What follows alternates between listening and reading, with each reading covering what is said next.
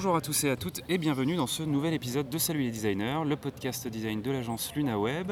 Aujourd'hui dans le cadre de 360 possibles, je reçois Fibre Tigre. Bonjour. Salut Fibre. Euh, on va être ensemble pendant euh, une demi-heure, trois quarts d'heure pour euh, aborder la thématique du design à travers ton métier qui est celui d'auteur de fiction interactive entre autres. Et est-ce que du coup tu peux te présenter rapidement pour ceux et celles qui ne te connaîtraient pas?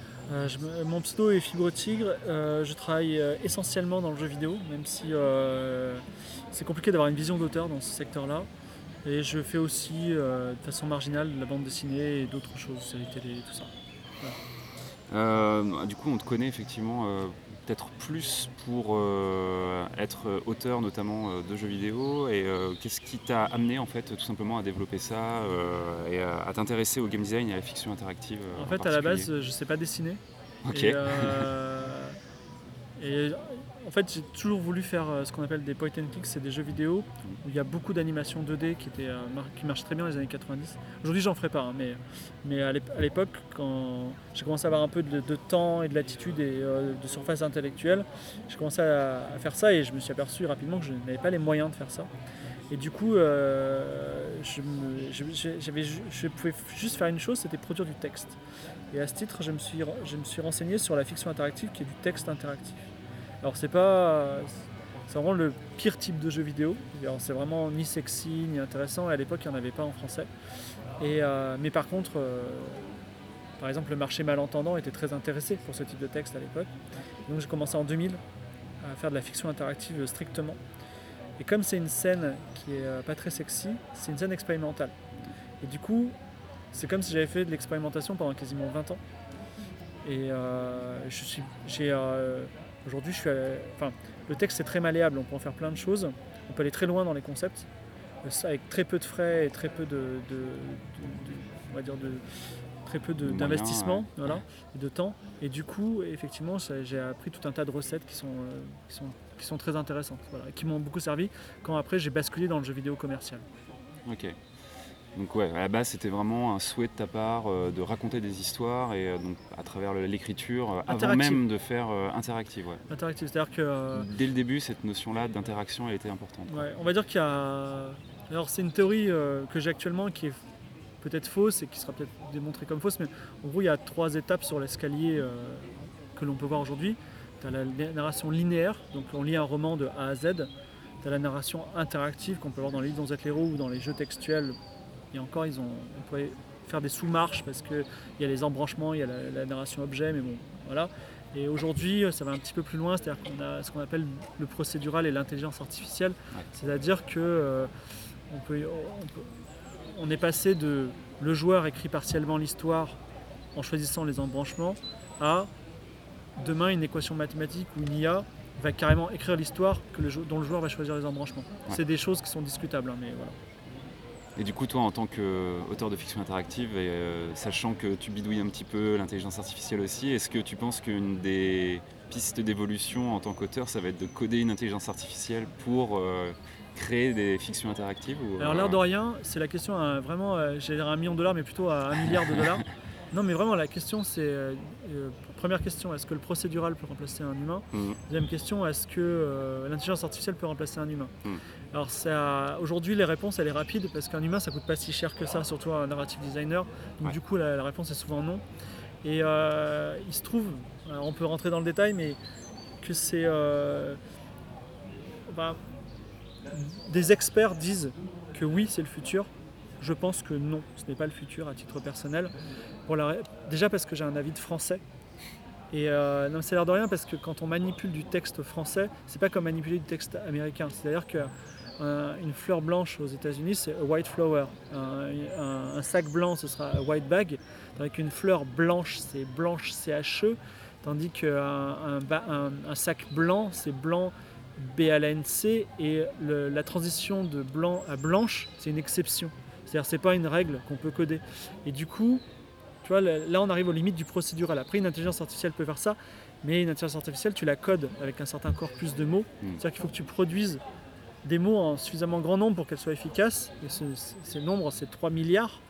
Du coup, ce n'est pas possible aujourd'hui hmm. d'avoir des corpus euh, intéressant, thématisé. sur ce type- Pour toutes ces raisons et pour bien d'autres, je pense que voilà, le futur n'est pas par là. Par contre, le futur sera pro- probablement dans l'intégration du multijoueur.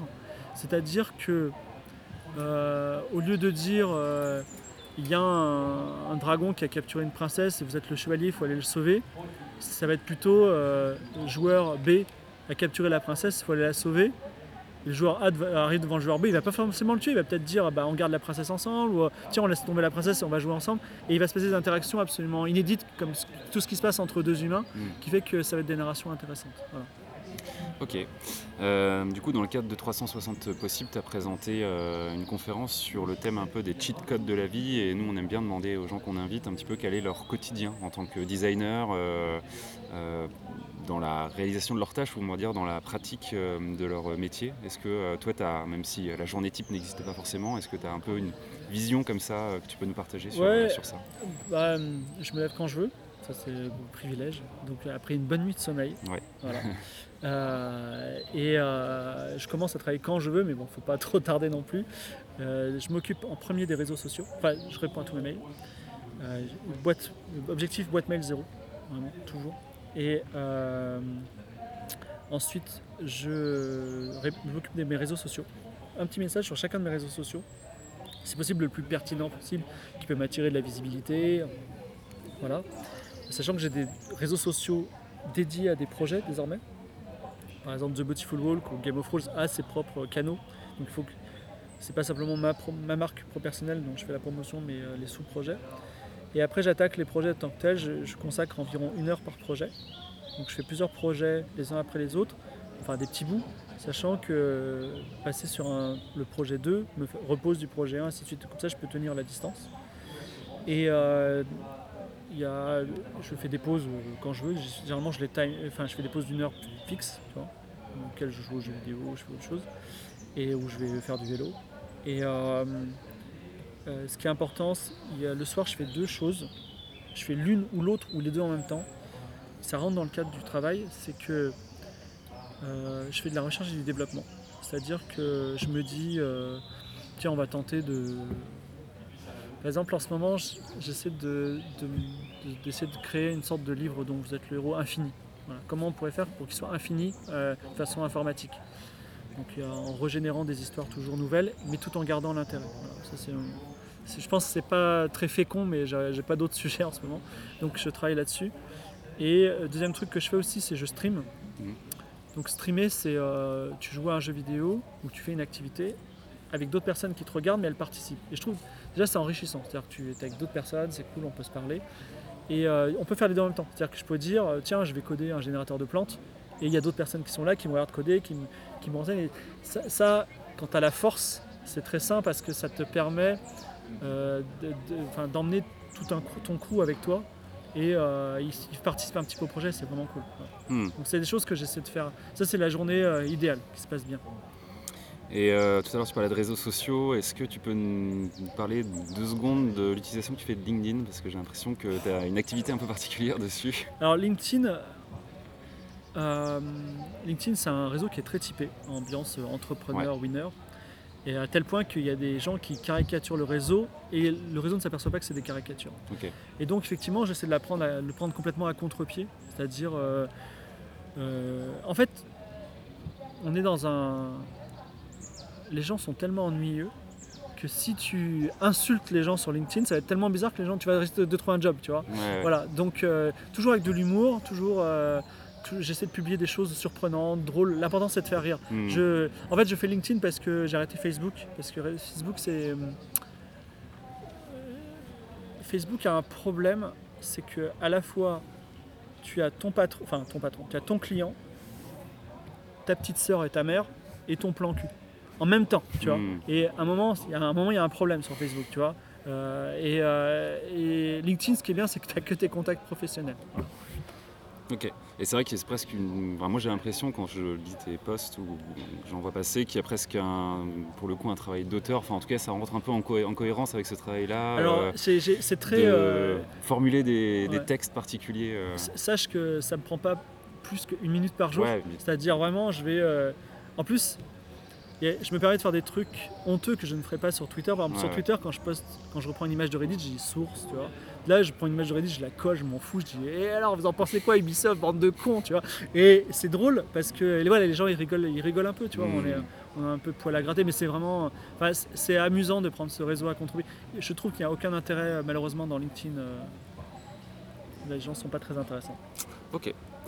Euh, Qu'est-ce que tu peux dire sur ce rapport-là que toi tu as entre euh, quelque chose qu'on voit peut-être plus comme euh, de l'écriture de ton côté, on va dire, et euh, l'image qu'on se fait d'un game designer où avec des, il va y avoir des niveaux, il va y avoir des, la création d'un jeu avec un personnage. Quoi. Comment, comment on peut dire que l'écriture est du game design? Est-ce que c'est vrai? Est-ce qu'on peut le dire déjà Déjà, je commence à la fin par une anecdote amusante. C'est que on est deux, trois, je pourrais dire dans le monde, mais en tout cas en France, à faire de la fiction interactive depuis 20 ans. Mhm. Et si tu veux, à un moment, tu connais bien le métier et tu n'as plus besoin d'outils. Tu vois, tu me demandes de faire une fiction interactive, je prends mon crayon et, mon- et je l'écris. Tu vois, je fais pas de schéma, je fais rien parce que je sais faire. Tu vois, c'est Mhm. comme, je- comme les gens qui parlent allemand toute la journée, ils se mettent à parler allemand. Tu vois, ils, ils réfléchissent pas à les déclinaisons, tout ça. Et euh, effectivement, parfois, c'est compliqué. Euh, quand j'ai une équipe de prod, je leur livre un document, ils me disent où est le schéma, je dis bah, j'ai pas de schéma, tu vois, ils me disent mais comment t'as pu faire un truc sur le schéma? Parce qu'en fait c'est intégré en moi. Maintenant, euh, le game design, ce qui est intéressant, donc le game design, la, science de créer un jeu, c'est une science qui a 40 ans. Donc à la fois, euh, va, voir la science de la charpente, euh, de, construire un bâtiment 40 ans après la, découverte de la première brique, tu vois, il n'y a pas grand chose.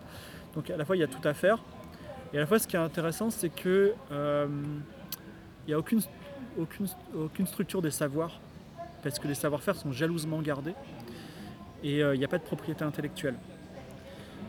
Donc, euh, dans ce, cet écosystème-là, souvent, on a des gens qui réinventent la roue en permanence. C'est-à-dire qu'il y a des gens qui vont avec l'idée du siècle qui a déjà été fait en 1983, et euh, les gens ont une sorte, enfin, ne, ne- ne jouent pas au classique. Voilà. Et je dirais que le grand, la grande perte de temps et d'énergie aujourd'hui, c'est un manque de connaissance des classiques. Souvent, quand on nous demande de faire un jeu vidéo sur un thème particulier, je dis, euh, quand je donne des cours à des professionnels, je leur dis, vous devriez même pas réfléchir. C'est comme des joueurs d'échecs. Quand il y a des ouvertures, les joueurs d'échecs, les 20 premiers coups, ils réfléchissent pas. C'est des ouvertures, des contre-ouvertures, et ainsi de suite. Mais là, c'est pareil. C'est-à-dire que vous ne devriez pas être en train de dire quel game design je vais appliquer à cette thématique parce que vous devriez déjà l'avoir dans votre bibliothèque de coups. Par contre, vous devriez dire comment le faire le plus homogène possible, leur donner du sens. hmm. Et ce qui est intéressant, c'est que les game design ont des signatures. C'est-à-dire que si tu, me donnes un jeu particulier avec un, un système de règles, ah, c'est plutôt ce, game designer là. Et euh, c'est assez. euh. Après, euh, c'est très vaste. Il y a plein de choses. Il y a les jeux en temps partout, les jeux en temps réel. il faut... Et être innovant, c'est à la fois compliqué, mais le game design, c'est un, une des choses qui ne tombe pas sous le coup donc de la propriété intellectuelle. Donc, comme la science, et contrairement au cinéma, comme la science, vous pouvez prendre un game design qui a bien marché jusqu'à présent et dire je vais prendre Super Mario et je vais faire encore mieux, Mm. ou je vais ajouter ce twist là. À la fois c'est pauvre comme système de game design et à la fois c'est c'est riche. Enfin, ça nous permet de faire beaucoup d'expérimentation et d'aller loin. Ça a ses avantages et ses inconvénients. Voilà.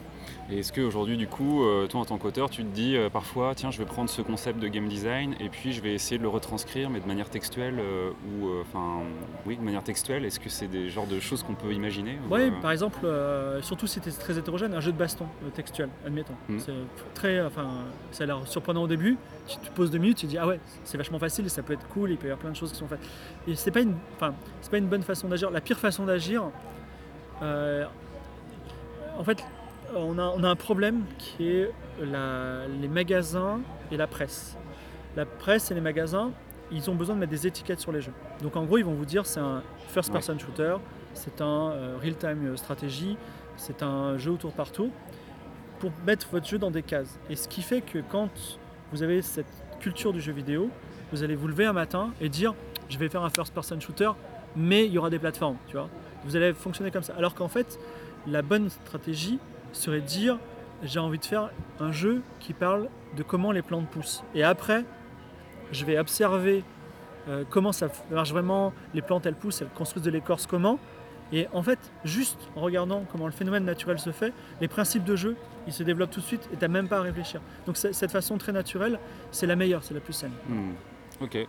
Euh, tu en as un petit peu parlé tout à l'heure pendant ta conférence, et puis on a un public aussi de gens qui sont plutôt typés étudiants qui nous écoutent. Euh, par rapport à tout ce que tu viens de dire, justement, est-ce que tu aurais des conseils à donner pour des gens qui se disent ben, Moi j'ai envie de faire ça demain?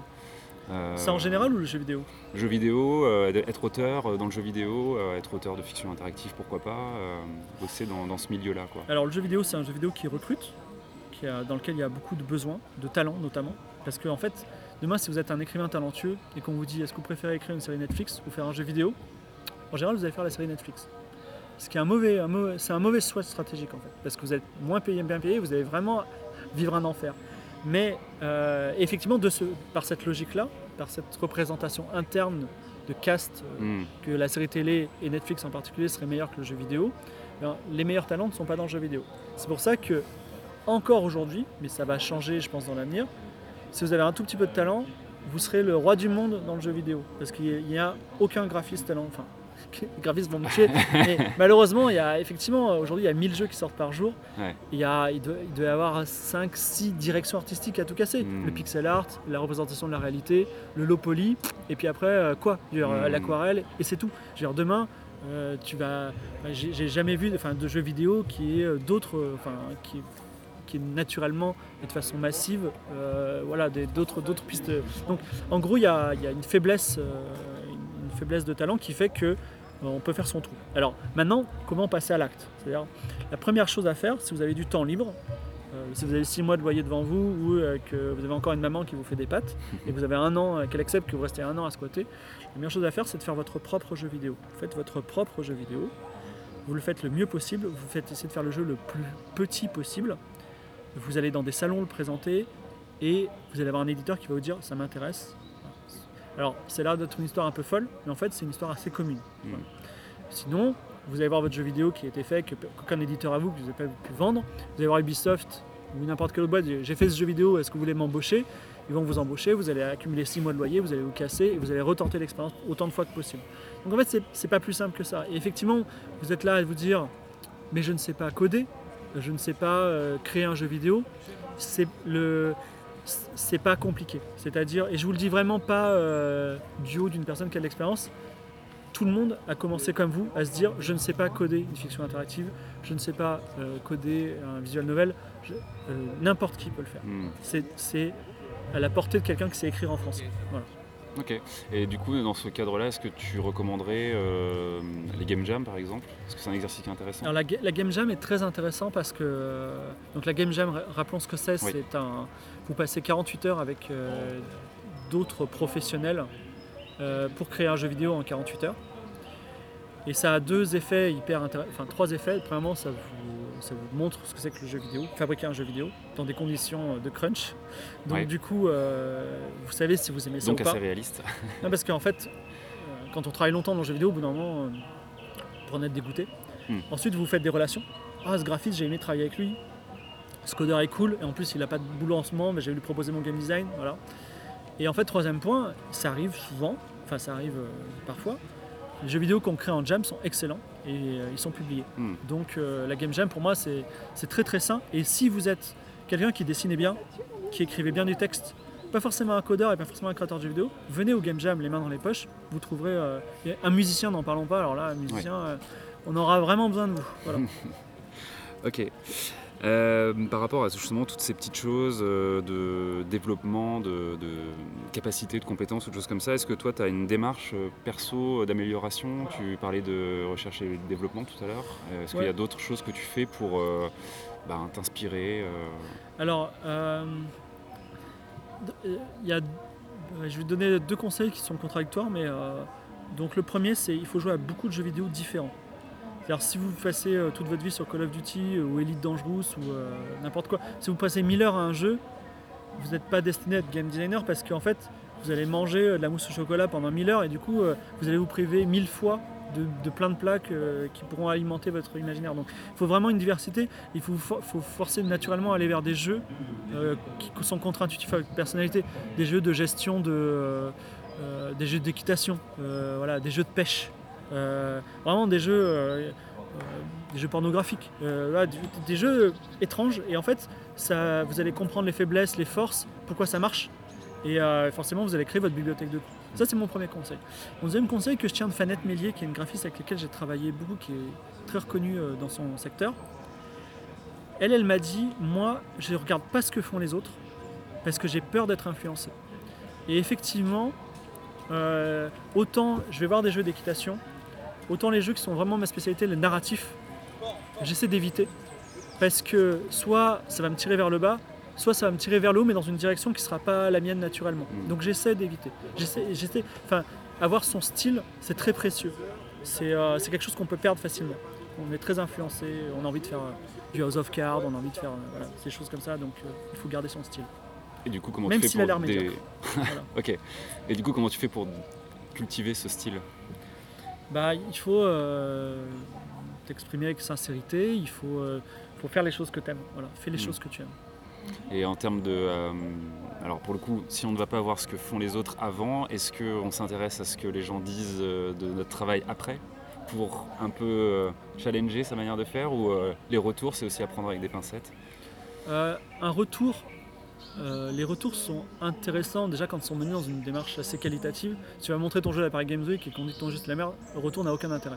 Mais euh, les retours d'un point de vue commercial sont intéressants. C'est-à-dire que le- tu vois quand tu montes ton jeu sur un salon si tu vas faire des ventes. Donc ça c'est intéressant. Maintenant, euh, le retour, tu- enfin moi, je vais dire un truc qui a l'air vachement arrogant, mais qu'un mec me dise j'aime ou j'aime pas ton truc, aucun intérêt, tu vois. Mm. Ça me ça m'intéresse pas parce que moi je, je donne quelque chose qui pense être- que je pense être le meilleur possible tu vois. Vraiment je te donne tout mon amour voilà je te donne ça. Si t'aimes pas tant pis toi. si t'aimes je m'en fous. En fait en vrai je veux juste apporter quelque chose de nouveau. Par contre effectivement si on me dit euh, c'est du déjà vu tu vois ça ressemble à ça ouais c'est un peu embêtant. Mais bon c'est- ce sera j'essaie de faire différent. Mais je trouve que c'est effectivement intéressant, je te rejoins complètement sur euh, ce que tu dis, sur ce- cette capacité à euh, garder euh, un peu solide, entre guillemets, sa, son ambition et la vocation qu'on a initiale en tenant compte des retours, mais pour pas se faire couper l'herbe sous le pied, entre guillemets, au premier euh, mauvais euh, retour qu'on peut avoir. quoi. parce que ça peut freiner beaucoup de gens de se dire j'ai mis beaucoup d'énergie dans quelque chose, puis comme j'ai mis beaucoup d'énergie, je vais prendre très à cœur ce qu'on va me dire, et du coup ça va me dégoûter tout de suite. quoi. C'est un peu important, je pense. J'ai une philosophie de vie, c'est-à-dire que je considère que ce que je fais, c'est mes enfants. Ouais. Et je dis, mon enfant, si c'est un génie ou un mongolien, je l'aime pareil. Voilà. Donc, euh, il y, a des- il y a des projets que j'ai faits qui sont vraiment pas bien, qui ont échoué totalement. Bah, je les aime autant que Mm. ceux qui ont cartonné. Voilà. Même plus, peut-être, ils ont besoin plus d'amour. Voilà. Ok. Euh, et euh, en termes de plutôt de méthodologie ou peut-être même d'outils, euh, est-ce que tu aurais des conseils éventuellement pour euh, justement ben, alim- alimenter un petit peu sa pratique euh, au quotidien, euh, se motiver ou euh, Il y a un syndrome que j'appelle le syndrome de la bibliothèque Linux.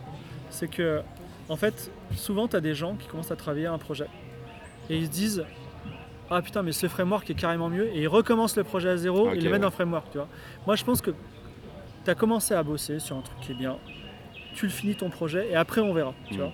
Mais surtout, à mi-chemin, ne refais pas ta technologie. Je connais aucun, aucun, aucun, aucun exemple de personne qui a dit Tiens, je vais utiliser cette bibliothèque en plus ou je vais faire refaire sur ce framework là et le projet a été meilleur et il a été livré dans les temps et il a été livré même plus rapidement. Ça, n'arrive pas. Souvent, c'est des catastrophes. Donc euh, ça, c'est en termes de gestion d'outils, ça c'est très important. Après, ça pose la question de est-ce que j'ai le bon outil? Et également, alors dans le jeu vidéo en, particulier, je vais donner un exemple très important, c'est que il faut que vous ayez l'outil, et malheureusement il n'y en a pas beaucoup, c'est-à-dire il y a Unity et Unreal, il faut, faut que vous ayez l'outil qui build, c'est-à-dire qui build sur le plus de plateformes possible potentiellement. C'est-à-dire que si vous avez un, un outil génialissime et qui sort que du Macintosh, il y a deux scénarios qui, pensent- qui sont possibles. Votre jeu marche pas, tant pis. Et votre jeu marche, et là vous êtes dans la merde, parce qu'il va falloir faire une version PC. Et il va falloir recommencer à zéro sur un autre outil. Donc en gros, effectivement, il vaut mieux de base avoir des outils, notamment Unity, il est gratuit jusqu'à un certain point, Mhm. qui per- permet de builder sur plein de, plein de plateformes. Là, il y a un jeu excellent qui vient de sortir qui s'appelle Slice the Spire, qui est vraiment très très bien. Ils l'ont fait sur un certain, sur certain outil, c'est un succès fantastique. Le jeu était porté sur Switch, ils ont dû le en entier à nouveau, et le code est insupportable, le jeu plante à fond, tu vois. Donc euh, c'est euh, voilà, euh, faut pas passer 100 000 ans non plus. La décision est très facile. hein. C'est quoi l'outil que vous prenez, les gars? On prend tous Unity, ok. Unity, et on, on avance. Mhm. Demain, ce sera un autre outil. Ouais.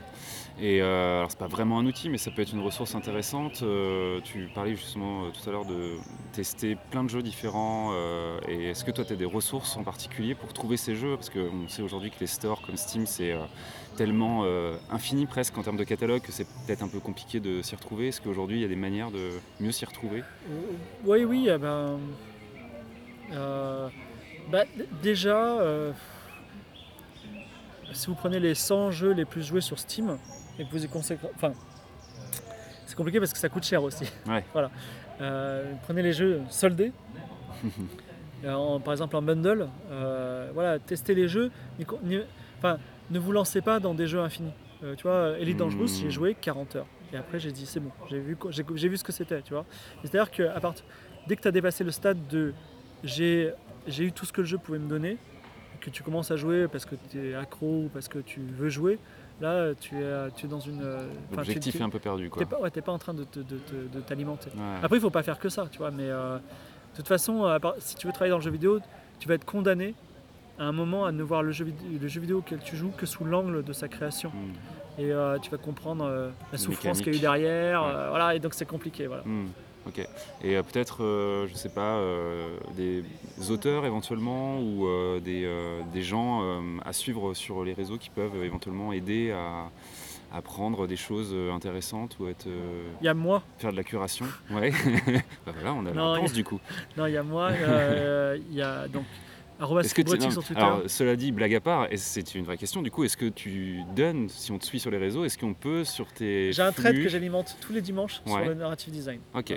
Bon, voilà, c'est hyper intéressant. euh, en toute modestie, je pense qu'il n'y a pas meilleur thread sur narrative design euh, sur Twitter. Voilà. Ok.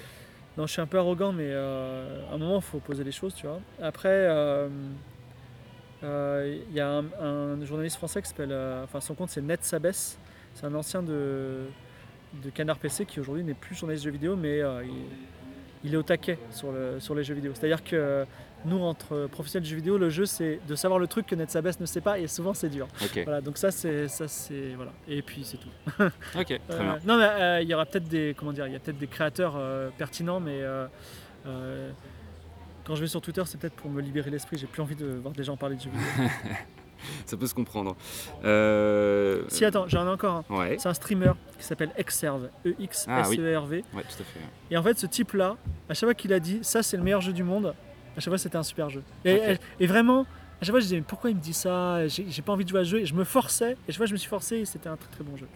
Ok. Voilà eh bien, on pourra du coup retrouver toutes ces. On fera des liens dans la, retranscription euh, sur ces, bons conseils. Euh, nous, notre cœur, entre guillemets, euh, de, métier, et puis les gens qu'on interviewe beaucoup chez Salut les Designers, c'est des gens qui sont un peu professionnels de l'expérience utilisateur. L'UX, est-ce que toi, c'est une notion qui a un sens dans ton métier? L'UX est très, très, très, très, très, très, très, très importante dans le jeu vidéo. Très, très importante. C'est quelque chose qui est, euh, qui est pris très au sérieux. D'ailleurs, c'est une des rares, euh, rares choses qui est très respectée dans le jeu vidéo parce que, euh, mais il manque. Alors il y a quand même un- il y a quand même des manques flagrants, par exemple de, vocabulaire. C'est-à-dire que quelque chose comme le feedback, il a deux sens dans le jeu vidéo, deux sens complètement différents dans deux domaines différents. Donc il n'y a, pas de normalisation, mais c'est une science jeune.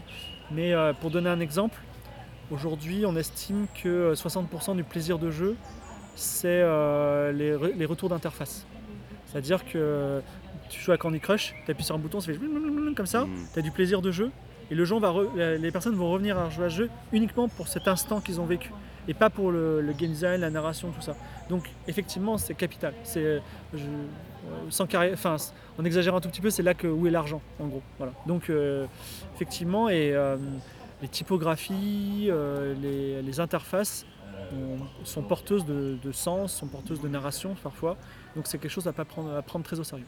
Ouais, puis c'est vrai que dans les grosses boîtes, euh, on voit le recrutement depuis quelques années de profils euh, du coup issus de- des neurosciences, des choses comme ça dans le jeu vidéo. euh, donc il y a Oui, pour créer des boucles d'addiction un petit peu. c'est Mais ça, pour des choses qui sont plutôt négatives entre guillemets ou en tout cas pas forcément euh, enfin bonnes pour le, le jeu en lui-même, mais peut-être un petit peu perverses pour le joueur quoi. Non, mais on, oublie parfois euh, que le jeu vidéo, c'est simplement euh, s'amuser devant un écran, tu Mhm. vois, et ça va plus loin que ça. Effectivement, avoir un bouton et que ça soit rigolo quand on appuie dessus, franchement, ça marche très bien. Mhm. Et ça, c'est du pur UX. Il n'y a pas besoin de mettre une histoire hyper, hyper dense derrière.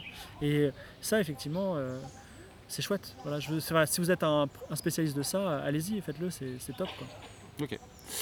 Euh, on va rentrer dans la, un peu la conclusion de cet épisode sur des choses un peu plus prospectives, euh, même si tu en as aussi un petit peu parlé. euh, dans les années qui viennent, pour toi, c'est quoi un peu le visage, euh, peut-être notamment de la fiction interactive, mais au global de euh, toi, ton activité euh, dans les années qui viennent Est-ce que tu vois une continuité là-dedans, une révolution à un moment donné, ou une évolution tout simplement? Moi, je, vais probablement arrêter les jeux vidéo à court terme, voilà, parce que c'est un métier qui s'industrialise beaucoup, comme l'a été le cinéma à un moment. C'est-à-dire qu'aujourd'hui, on pouvait encore faire des jeux vidéo comme avant. On pouvait avoir Orson Welles avait sa caméra et il était à la fois acteur, scénariste, musicien, tu vois. Aujourd'hui, on a ça encore dans le jeu vidéo. J'aurais aimé cette- ce type de personne. Euh, Je ne suis pas aujourd'hui. Je pense que je ne le serai jamais. Et ça, ça, ça- ça va, ça va disparaître comme aujourd'hui. Le cinéma appartient à la Fox et à Disney Hmm. et, euh, et à Marvel et à compagnie. Et c'est des choses très normées. Là, on va vers ça. Et, euh, et à ce titre, le, jeu vidéo ne m'intéresse plus. Voilà. Euh, Malgré le fait qu'aujourd'hui il y ait euh, une sorte de valorisation des petites structures euh, à, taille humaine, Ah non, euh, non, des petits studios. hein. Euh, non, non, c'est ça, une c'est- fausse idée ça Ah non, complètement pas. Non, aujourd'hui, euh, soit tu es tout petit et tu meurs de faim, ou tu fais un hit, et voilà. Soit tu es moyen, et là tu galères parce que tu dois rappeler, enfin, tu fais ton jeu vidéo et tu as des commandes clients. Soit tu es très gros et tu fais des blockbusters euh, avec des millions. Hmm. Et la part des blockbusters est de plus en plus grosse. Et, et, euh, et voilà, et- et ils- euh, en fait, les, les petits sont destinés à devenir les laboratoires de recherche et développement des gros. Mais euh, euh, voilà, et euh, ça, ça va être des très bons jeux vidéo avec des gens talentueux. de plein de façons différentes, mais c'est pas du tout un- quelque chose dans lequel je vais m'épanouir, donc je vais probablement arrêter. Ça, c'est une décision qui est assez récente dans ma vie d'ailleurs. C'est une réalisation. Je me suis aperçu que de plus en plus, j'écrivais et les gens me disaient, mais c'est pas ça que je veux. Je veux quelque chose qui soit plus en rapport avec les besoins du marché. Et comme j'ai dit, moi, je veux développer mon style. Je veux faire des Mhm. choses, quitte à être euh, isolé, tu vois. Et euh, ça, c'est la première chose. Euh, au niveau de la fiction interactive pure, euh, les experts disent qu'il y aura beaucoup d'int- d'intelligence artificielle dans la, la- par réseau neuronal. Je, je- je ne pense pas. voilà. Ou alors je suis à côté de la plaque. Par contre, je crois en, en la narration émergente entre joueurs. Donc, euh, on met plusieurs joueurs ensemble. Aujourd'hui, Hmm. il y a eu, euh, le marché a été dominé l'année dernière par ce qu'on appelle les Battle Royale. Et en gros, c'est on met 100 joueurs ensemble, euh, chacun un fusil, et euh, qui- le- que le meilleur gagne. Et c'est ça en fait. En fait, il se passe des choses intenses juste avec ça. Et demain, ce sera, on prend euh, 100 joueurs, on les met dans une ville, et il y a eu un meurtre, et en fait, l'un des joueurs est un serial killer. Hmm. Allez-y, on va le trouver. Et ça va être, ça va être des choses comme ça. On rêvait que ce soit en ARG, donc dans la vie réelle, Ouais. avec des choses, mais ce sera tout simplement dans des, dans des systèmes virtuels euh, demain. Et ça, ça va créer des véritables narrations émergentes à peu de frais. C'est-à-dire que le game narrative designer ne va plus créer l'histoire, parce que l'histoire va être créée par les joueurs, il va juste mettre en... En fait, il va vendre des maisons de poupées, il va vendre les poupées, les maisons de poupées, il va dire amusez-vous avec. On va retrouver le même système de jeu. Voilà. Et du coup, à titre plus personnel, si le jeu vidéo n'est plus un milieu dans lequel euh, tu comptes t'épanouir, est-ce qu'il y a d'autres euh, sphères qui t'intéressent? En ce moment, je fais de la fiction audio, donc très linéaire. Et euh, je sais pas. Ah, si, en fait, il y a d'autres choses que j'aimerais faire. Je- en ce moment, j'ai, je fais des œuvres artistiques en, en, fic- en- en fiction interactive. Mhm. Et effectivement, euh, voilà, faire participer les gens, euh, leur faire, enfin, transmettre des messages, ça peut être intéressant. Voilà. C'est des choses euh, que je trouve, enfin, en, en étant hors de la contrainte commerciale, voilà, c'est intéressant. Ok. Euh, dernière question qui est souvent la plus difficile, mais euh, peut-être que toi tu vas avoir en tête euh, quelque chose euh, tout de suite. Est-ce que tu peux nous parler de quelque chose qui t'a inspiré ces derniers temps, qui t'a d'habitude on dit bluffé, et qui t'a vraiment, dans ce que tu as vu, qui t'a un peu retourné le cerveau, ou en tout cas qui t'a vraiment dit ça c'est un peu Ouais, a- nouveau. bah, c'est un jeu justement recommandé par Exerve qui s'appelle Subnautica. Ouais. Donc Subnautica, j'ai joué 30 tout le monde disait il est très bien, j'ai joué Ouais. 30 minutes, j'ai dit aucun intérêt. J'ai- Et Exerve m'a dit mais vraiment mec ce jeu est bien. tu vois. Je m'y suis remis. Et Subnautica, c'est un jeu qui est extraordinaire parce que c'est un jeu dans lequel on est sur une planète océan et on doit plonger et donc explorer les fonds marins de cette planète. Et normalement, si j'avais fait ça, j'aurais créé une histoire, j'aurais fait des séquences dans lesquelles il y a un requin qui nous poursuit, on a très peur, tu vois. J'aurais fait. euh, et rien de tout ça, en fait, ils ont juste créé, juste par la, la structure du fond marin, qui n'est pas une structure procédurale, elle est fixe, donc à chaque partie c'est la même. Ils ont fait en sorte que la seule chose qui te bloque dans ton avancement, c'est ta propre peur. C'est-à-dire, oula, il y a des algues il y a du noir, j'ai pas envie d'y aller. Mm. Mais il faut y aller parce que c'est là-bas qu'est le truc. Et t'as peur, t'as peur, t'as peur, t'y vas, et à un moment t'es bien, et t'as un autre endroit qui est encore plus terrifiant, vachement plus, où tu dois aller, tu vois. Et en fait, cette, euh, ce- ce- ce- cette lutte que tu as contre toi-même qu'ils ont réussi à créer dans le jeu, c'est quelque chose que j'ai découvert. Je me suis dit, waouh, ils sont forts, tu vois. Mm. Et euh, voilà, je me suis dit, euh, et juste sans, sans tu vois, il n'y a rien de pire qu'un mec qui a une histoire et qui veut te l'enfoncer de force dans la bouche, c'est affreux. Et là, ils ont une histoire et la, il la montre à peine. Et euh, c'est toi qui dois aller la chercher. Et en plus, pour aller la chercher, tu dois vaincre ta peur, qui est en plus une peur euh, à la fois qui est très simple. C'est-à-dire, il n'y a pas de monstre, il y a juste le noir qui t'attend. et Il y a peut-être un requin qui, en, en plus, n'est pas un mec, un requin affreux, c'est juste un, un- un requin qui ne veut pas se faire déranger et qui a faim de temps en temps. Mm. Donc on n'est que dans des systèmes complètement normaux. Et juste avec ça, ils ont réussi à créer une aventure de science-fiction exceptionnelle et euh, inoubliable. Voilà. Donc euh, bravo à eux. Et, ça a été un développement de longue haleine de, de 5-6 ans. Jamais j'aurais pu faire ça. Et, et en termes d'endurance euh, pour faire le jeu et en termes de, de génie. quoi. Donc bravo. Ok. Donc Subnautica, Subnautica. sur à peu près toutes Ouais, les plateformes. surtout, hein, je surtout. pense. ouais. Et je joue plutôt sur PC parce que sur console, euh, il marche pas très bien. non. Non, mais le jeu, le jeu techniquement à la ramasse, mais Ouais. alors, euh, enfin, l'expérience vaut, vaut le coup. voilà. Ok, très bien. Euh, avant de se quitter, euh, où est-ce qu'on peut te retrouver? Essentiellement sur Fibre Tigre, donc arrobas Fibre Tigre sur Twitter. Ok. Et sur des projets du coup actuels comme euh, Game of Roll par exemple euh, Ouais, mon gros projet effectivement du moment, c'est un jeu de rôle filmé Mm. sur une web TV qui est le stream, qui a beaucoup de succès. Ok, très bien. Eh bien, merci de ce petit temps euh, d'échange avec toi. Et puis euh, à bientôt pour de prochains épisodes de Salut les designers.